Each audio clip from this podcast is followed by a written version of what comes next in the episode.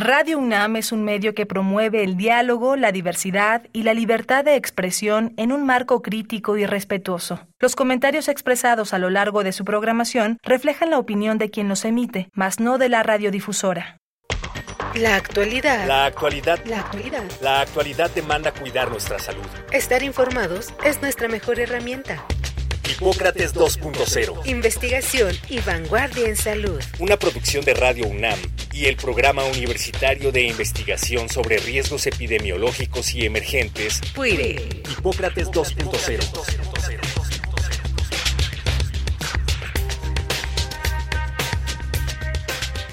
Hola, ¿qué tal? Bienvenidos a Hipócrates 2.0. Yo soy Mauricio Rodríguez, los saludo como cada semana. Qué bueno que nos están acompañando otra vez aquí en Radio Universidad. En el programa de hoy vamos a hablar sobre la ceguera al color. Es un tema que yo creo que no lo tenemos contemplado. Seguramente conocemos a alguien que tiene alguna de estas condiciones. Y pues es por demás interesante lo que ocurre a nivel fisiológico, el impacto que tiene en, en el desarrollo de los pequeños, en la vida cotidiana de los adultos y pues de todo esto vamos a platicar. Invitamos al doctor Víctor Manuel Rodríguez Molina, nuestro fisiólogo de, de cabecera. Vamos a escuchar su cápsula curricular y comenzamos. El doctor Víctor Manuel Rodríguez Molina es médico cirujano con doctorado en neurociencias por la UNAM. Es profesor de fisiología en nuestra Facultad de Medicina y en diversas universidades. También es miembro del Sistema Nacional de Investigadores. Actualmente lleva a cabo una destacada actividad de divulgación científica a través de su página victormrodríguez.com y en X, antes Twitter. Encuéntralo como arroba vicm-rodríguez m. Doctor Víctor Manuel Rodríguez, bienvenido. Muchas gracias por la invitación. Oye, ¿por dónde, ¿por dónde le entramos a la ceguera al color? Es el, el, daltonismo, ¿no? Este, ¿Qué es la ceguera al color? ¿Por qué se presenta? Tú no eres oftalmólogo, ¿no? Entonces, este, habitualmente uh -huh. estos temas los abordan desde la oftalmología.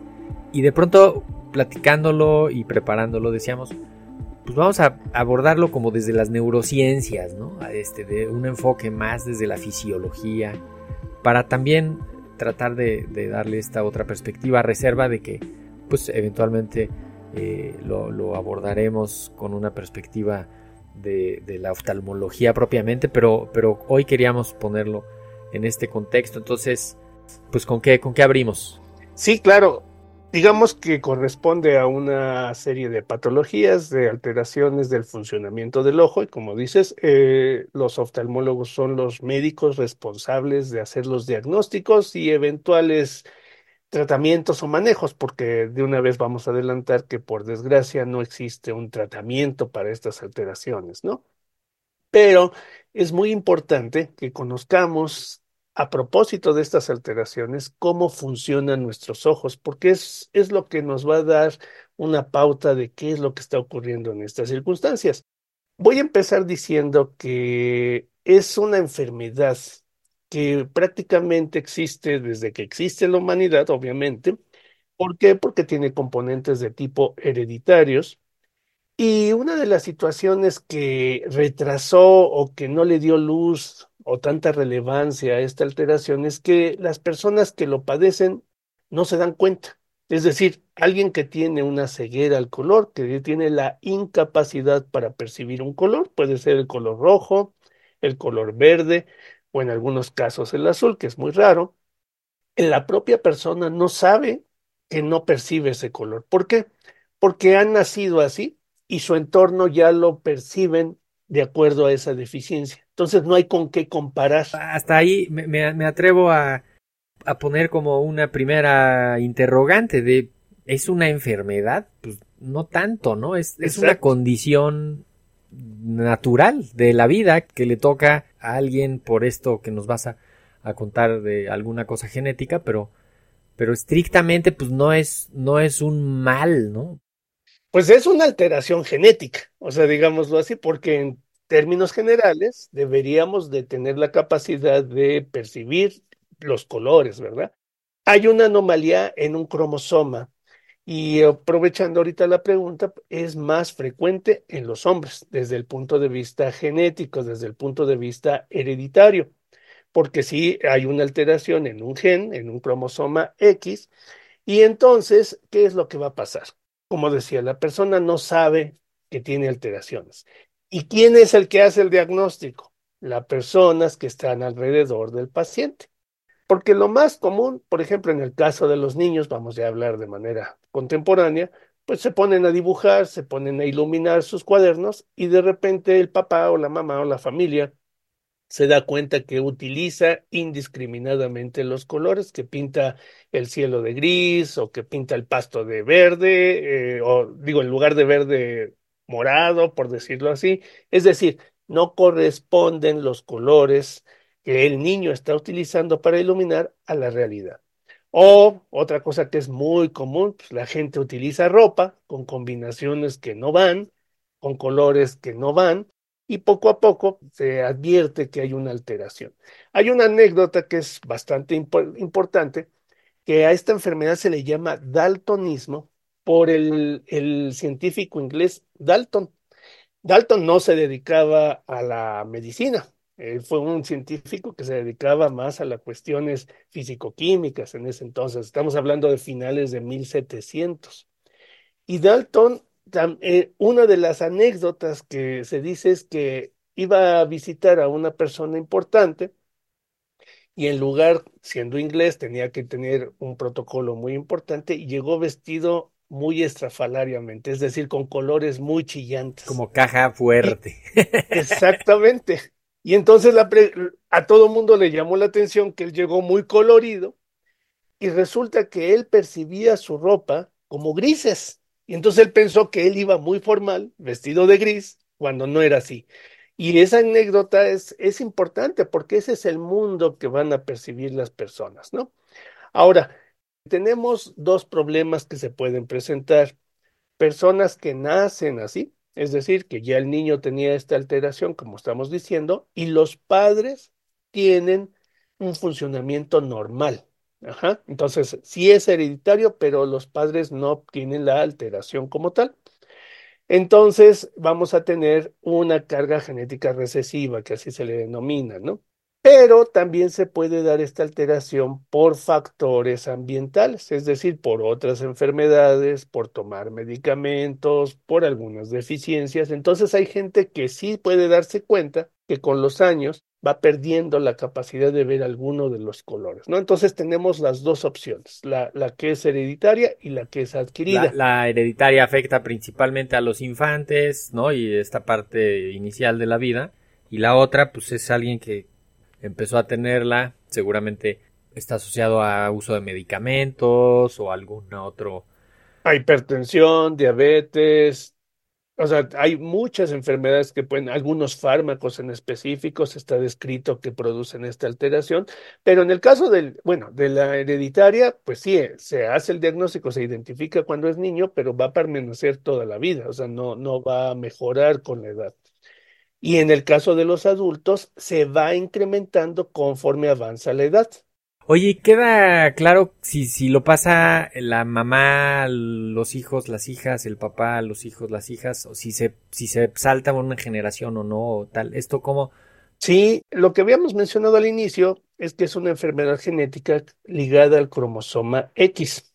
Nosotros sabemos que cuando vamos a hacer la fecundación, ¿verdad? Cuando se va a hacer la creación de un nuevo ser, pues se junta un cromosoma X y otro cromosoma que puede ser de la madre, obviamente el cromosoma X, y un cromosoma del padre que puede ser X o Y. Si la combinación es XX, la hija va a ser mujer, si la combinación es XY, va a ser hombre. Bueno, pero como la alteración está en el hombre en su cromosoma X, la madre no tiene dos cromosomas X, ¿verdad? Son mujeres con dos cromosomas X. Entonces, vamos a decir que es una medida de protección, por eso no se manifiesta siempre. Entonces, a eso es lo que se le llama recesivo. Entonces, los padres pueden estar normales desde el punto de vista funcional, pero tener esta alteración. Cuando se da el hijo, él sí presenta. Y en la siguiente generación puede estar presente o no. Es decir, no es una condición forzosa ni que los padres tengan la alteración, ni que el padre que tiene la alteración a fuerza su hijo va a tener la alteración. O sea, es, es, eh, porque es como un juego, ¿no? Es la combinación que se va haciendo con estos genes. Hay un libro de Oliver Sacks, neurólogo eh, súper reconocido y, también un gran escritor de la, de la neurofisiología, en el que va a una isla donde hay una prevalencia muy alta de ceguera al color, si no me equivoco, en el, en el Pacífico Sur, y ahí se da cuenta pues que mucha gente, más de la que en otros lugares hay, tiene esta condición y en parte pues es porque no hay una mezcla y no hay no, no aumentan las probabilidades, ¿no? Como como es lo que estás describiendo que mientras más sea diversa la población, pues la probabilidad de que se presente es más baja, pero en una isla donde se concentran los individuos y donde pues digamos el acervo genético es menor, la probabilidad de que, de que se presenten estos, estas alteraciones genéticas y de que se hereden, pues es mayor. Entonces, este tenía esta, toda esta situación y es, es un libro que resulta muy interesante porque pues él platica con la gente y les pregunta cómo reconocen las cosas que, ¿no? Este, y hace un abordaje neurológico bastante, bastante interesante. Pero regresemos. Ajá, bueno, y, a propósito de lo que estás diciendo, la naturaleza siempre favorece la mezcla genética, justamente, y este es un ejemplo perfecto, para que si se presenta alguna alteración que no es grave, pues se vaya diluyendo, digamos, a través de la mezcla, ¿no? Y lo que se evita en la naturaleza, pues es la endogamia, ¿verdad? Porque puede, va a ser más grande el problema. Decíamos, bueno, ya que, ya que tenemos claro de que pues no perciben los colores, de que hay personas donde puede haber más frecuencia o menos, pues yo creo que es importante decir por qué captamos los colores, ¿no? Indudablemente estamos hablando de un problema de nuestro sistema visual, ¿verdad? A través que vamos a captar la luz que está todo alrededor de nosotros a través de nuestros ojos. Entonces el órgano que va a recibir la luz, el que se va a encargar de captar esa luz, es nuestro ojo. Entonces, de primera instancia, el problema está en el ojo. Pero ¿qué parte del ojo? El ojo tiene muchos segmentos. Y hay una situación muy importante que para la gente que no conoce esto, pues puede parecer algo raro. Este órgano sensorial, como todos los otros, como la audición, el tacto, etcétera, funciona como lo que se le denominan transductores. Un transductor es un aparatito, ¿verdad? Todos los días nosotros usamos transductores. Nuestro teléfono celular es un transductor. ¿Y qué quiere decir eso?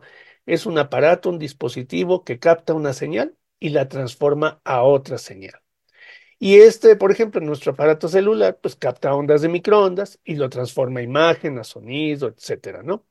En el caso del ojo, como todos los sentidos, son transductores captando luz, transformándolo a las señales eléctricas del cerebro y que para fines prácticos, para que lo entendamos, cuando nosotros vemos la luz, en realidad estamos viendo varios tipos de luz, por decirlo de esta forma. Y esos tipos de luz dependen de su frecuencia, ¿verdad? Entonces, nosotros podemos ver que cada frecuencia representa para nosotros, para los humanos, un color determinado. Y así como si nos fijamos en el monitor de la, pantalla, de la computadora, de la televisión o incluso el celular, nosotros sabemos que estos monitores están conformados por píxeles. Y si vemos nosotros con una lupa, ¿verdad? Si logramos ver con una lupa esos píxeles, vamos a ver que hay tres tipos de píxeles. Hay uno verde, hay uno azul y hay uno rojo. ¿Por qué? Porque son las tres frecuencias predominantes. El equivalente a esos píxeles en nuestro ojo va a estar ubicado en una estructura que se le denomina la retina, que es la, que va a tener a los receptores, y estos receptores se les denominan fotoreceptores porque son los que van a captar la luz, y vamos a tener cuatro tipos. Nosotros no tenemos nada más tres como el píxel, sino tenemos cuatro. Lo que se van a llamar los conos, ¿verdad? Que son tres tipos y los bastones, que es un tipo. Entonces, ¿dónde está el problema de estos pacientes? El problema va a estar, en esencia, en que uno de estos tres conos no tiene la suficiente cantidad de pigmento para captar la luz o que hace falta, es decir, que no existe una de estas células. Entonces podemos tener de entrada ya con esto, podemos decir que tenemos deficiencias totales cuando no existe la célula que capta el verde o el rojo o el azul en casos muy raros, o deficiencias parciales, que es cuando captamos poco y que la persona sí puede ver los colores, pero bajo determinadas circunstancias puede perderse el color y en otras circunstancias sí lo va a percibir, ¿no? Entonces hay alteraciones totales y parciales, ¿no? Y esto se debe gracias a un pigmento, ya para terminar con esta explicación, que se encuentra dentro de esas células, que es un derivado de la vitamina A. Entonces, por eso sabemos nosotros que es conveniente, que es muy útil y se sabe que no debemos de, de apartarlo de nuestra dieta, el consumo de verduras, por ejemplo, la zanahoria es la típica, pero en general verduras que tengan carotenos, que tengan pigmentos, ¿verdad? Que es lo que le da la coloración a las frutas o a las verduras. Y esos tienen vitamina A y esos nos van a ayudar a la percepción de estos colores y de la visión en general. Ya, ya más o menos quedó visto cómo se diagnostica, cómo se, ¿no? Hay unas pruebas que hace la, oftalmología, unas cartas donde se ponen unos números y si ves un número es una cosa y si ves otro número este, tienes eh, problemas para ver el, ciertos colores. Em, y, esto, pues, lo ideal sería detectarlo desde temprano, los primeros años de vida, para que se pueda hacer una, una, intervención, pero vamos, vamos tantito a reflexionar cómo, cómo impacta en la vida cotidiana de las personas que tienen esta, esta condición, ¿no? En, en, el ejemplo que ponía Oliver Sacks en su libro, uno de tantos, que ponía era que cómo distinguían los plátanos cuando ya estaban maduros, ¿no? y lo que le contestaba a la gente como de forma muy natural cuando les decía, oye, pero ¿cómo sabes cuando un plátano está verde y cuando ya está listo? Entonces decía, pues lo agarro y lo huelo. O sea, tampoco es así como que se va a acabar el mundo de que me como un plátano verde, lo huelo y lo pruebo y ya. Pues. Pero son, son varias cosas de la vida cotidiana. Sí, aquí vale la pena, sí, de manera rápida, no dejar de lado esto. Lo primero, como decías, ¿quién tiene que hacer el diagnóstico? Una vez que alguien se da cuenta que la persona no está utilizando los colores adecuadamente, el oftalmólogo es el responsable de hacer el diagnóstico existen varias pruebas, las más famosas son las unas llamadas tarjetas de Ishihara, donde sí vemos una serie de puntitos de diferentes colores y eh, hay un número o una forma ahí, una figura. Dependiendo qué figura y qué número observamos, pues puede dar la alteración o no. Bueno, no es tan fácil hacer el diagnóstico, se requieren varias pruebas, se requiere que el, color no se haya deteriorado. En el caso de la tarjeta, por ejemplo, es difícil hacerlo en la computadora, se, se prefiere hacerlo en papel. Tiene que tener una iluminación determinada porque la luz también de los focos también cambia la coloración, etc. Esto de la percepción alterada es muy difícil y es como si fuera un mundo paralelo a nosotros, ¿no? ¿Por qué? Pues porque una persona que ve en grises está viviendo un mundo, un mundo totalmente diferente a una persona que sí ve en colores. Claro, incluso te podría decir, pues el que ve raro eres tú. Exacto, exactamente, exactamente. Entonces, hay aplicaciones y hay páginas que nos ayudan a modificar fotografías y que nos... Ah, qué padre, sí, de hecho yo también traía una sugerencia para, para que el que esté interesado se meta. A ver, dinos tú la tuya. Hay una de Google que se llama Chromatic Vision, Chromatic Vision Simulator y otro eh, Colorblind Palo. Sí, también está, perdón, también está en, en, el sistema operativo de Apple, de los iPhones y las iPads. Sí, está en la página, digamos, de su página. Este, hay otra de Color Oracle también. Y estas nos presentan diferentes fotografías y podemos simular cómo vería una persona que tiene las diferentes variaciones de daltonismo, o nosotros podríamos ver, hacernos una prueba, aparente, ¿verdad? Una primera prueba de saber si estamos viendo o no viendo correctamente los colores. Obviamente que una persona que no percibe como la mayoría, pues la adaptación puede ser difícil. Ahora, como dices, hay forma de tratar de paliar, de tratar de ayudar. Uno es utilizando, se venden unas gafas hace pocos años, no tiene mucho que salieron, unos lentes, en los que lo que hace el, lente es aumentar el contraste de la luz y entonces hace que el sujeto pueda diferenciar más cuando se tratan de objetos de diferentes colores. ¿Por qué? Porque puede ser que la persona vea dos objetos de diferente color como exactamente el mismo tipo de gris. No lo ayuda a ver color, no. Lo que ayuda es a que diferencie que un objeto tiene una coloración diferente y va aprendiendo eso. Y la otra, como dices tú, pues es perfecta el ejemplo, sustituir con otros otros sentidos la percepción, ¿no? Que puede ser el olfato, el tacto. Por desgracia, en nuestro entorno, pues la mayoría percibimos los colores o los percibimos más o menos bien, y existe, por ejemplo, alteraciones en las que determinadas actividades profesionales no se pueden llevar a cabo, ¿no? Una de las actividades donde no se permite o se permite parcialmente a personas que tienen ceguera a la luz son a los pilotos aviadores. Por ejemplo, en algunos países no se puede pilotar y en otros solamente pueden volar de día, no pueden volar de noche. Porque pues es el riesgo, ¿verdad? puede haber un riesgo potencial con sus pasajeros, ¿no? Perdón, vale la pena mencionarlo justo en, este contexto de lo que estás diciendo, porque dentro de las convenciones internacionales de, los sistemas de señalización y de los, de los sistemas internacionales, eh, una de ellas son los semáforos.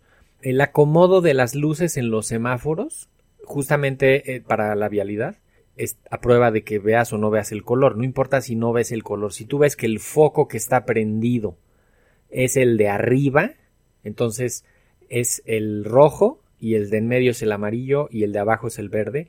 Igual cuando el semáforo está acostado, ¿no? Si ves el las luces de la izquierda son las rojas y, toda la señalética de las ciudades, por eso es de los colores que es. Azul, amarilla, curva a la izquierda, curva a la derecha, eso es amarillo, eh, en verde las indicaciones de los nombres de las calles, ¿no? Y de las direcciones y esto. Es más o menos algo convencional para que sea prueba de eso. Imagínense una persona que no ve el color, que no distingue el rojo del verde. ¿Cómo va a ver un semáforo? Sí, y eso es un proceso de aprendizaje que tiene que ir teniendo el paciente, la persona, pero también, por ejemplo, en el caso de ellos, o sea, puede ser que no vea el color, pero sí ve el contraste de la luz, ¿verdad? Entonces ya sabe que ya se prendió, no importa que no vea el color rojo, por ejemplo, un automóvil que va adelante de nosotros y que pisa el freno. Claro, ve el foco que brilla más, ¿no? Exacto. Entonces ya, porque puede darse el caso que sí pueda ver el color, pero que se retrase, es decir, que sea más lento cuando le aparece el color, ¿no? Esa es otra situación. Y entonces vamos aprendiendo poco a poco estas pautas que estás mencionando que son muy importantes y en la escuela igual, ¿no? Para los niños, ir enseñándoles pautas, ir normalizando que pues, cualquiera puede tener esta alteración y que no es objeto, no debe de ser objeto de discriminación, ¿verdad? Considerarlos, ¿no? Sí, exacto. De pronto en los, en los juegos, en algunas dinámicas, en algunas actividades. Exacto. Pues tomar en consideración, ¿no? O sea, y, y más sabiendo que hay un individuo con esta condición en la comunidad. Sí, de hecho, un paciente hacía, hacía la referencia, decía, por ejemplo, si una persona es zurda, existen veinte mil objetos para los zurdos, sillas especiales para los zurdos en la escuela, etcétera, pero no existe algo especial para los que tienen daltonismo. Es decir, no hemos incluido suficiente, ¿verdad?, a este tipo de personas para ayudarlos a estas alteraciones. De hecho, una, estuche de colores especiales para, para ellos, ¿no? Estaría, estaría padre. O cuadernos especiales, o la ropa, ¿verdad? Que tuviera alguna convención para que se pudiera identificar. Digo, tal vez no puede ser tan grave, ¿verdad? Pero es incómodo, igual que para la persona zurda, ¿no? Si todo, la mayoría son diestros, pues entonces le es incómodo su trabajo diario, ¿no? También deberíamos ir incluyendo a estas personas, ¿no? Yo creo que esta, y, y con esta última reflexión quiero que cerremos, Víctor Manuel, porque se nos viene el tiempo encima, pero esta es una más de, de estos ejemplos de la diversidad eh, ahora es una diversidad biológica, ¿no? Estamos hablando de una diversidad biológica fisiológica, pero que la sociedad está compuesta por todo esto. O sea, tenemos que pensar en, todo esto que hay en la, en la sociedad y, tenemos que buscar cómo sumar, integrar eh, y hacer la vida más fácil eh, para todos. Esto suena de pronto como muy elemental y eso, pero pues eso nos invita a reflexionar en la, en la diversidad. es cierto que el, el, oftalmólogo será el que se haga cargo ya como de una parte de diagnóstico más, más detallada, pero la medicina general, la pediatría, los, los primeros meses de vida, los primeros años de vida, las consultas regulares a los servicios médicos para ir viendo crecimiento y desarrollo, ahí deberían de identificarse y ya canalizarse hacia, hacia los otros servicios. Eh, es importante que los estudiantes de medicina aprendan esto, que los médicos generales, los médicos familiares lo tengan en el radar y que, y que las instituciones mismas lo, lo tengan, ¿no? Incluso, pues esperemos como que, que hubiera un, una especie de, de diagnóstico, así, de, de, pruebas de diagnóstico en las escuelas para tratar de ayudar a, identificarlo. no, y yo nomás diría muy rápido, tenemos que hacerle más fácil la vida a todos los que tienen alguna característica diferente, ¿no? No más difícil, que eso es lo que debemos de buscar nosotros, ¿no? Pues para eso era este programa, doctor Víctor Manuel Rodríguez Molina, fisiólogo, profesor eh, de fisiología en la Facultad de Medicina, en otras escuelas también, y, además con una actividad intensa de divulgación.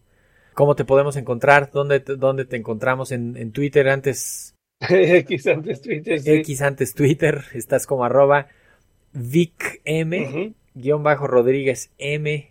Y tienes una página electrónica también ahí para que... Sí, victormrodríguez.com. Ahí hablamos de muchas cosas del cerebro. Pues muchísimas gracias, Víctor. Muchas gracias a ti. Estamos en comunicación. Gracias. Pues con esto nos tenemos que despedir. Yo soy Mauricio Rodríguez, esto fue Hipócrates 2.0. Esperamos que la próxima semana nos vuelvan a acompañar. Por lo pronto, pues quédense en sintonía de Radio UNAM Experiencia Sonora. Hipócrates 2.0 es una producción de Radio UNAM y el Programa Universitario de Investigación sobre Riesgos Epidemiológicos y Emergentes, PUIRE, coordinado por el doctor Samuel Ponce de León. Te esperamos la próxima semana. Hipócrates 2.0 Radio UNAM Experiencia sonora.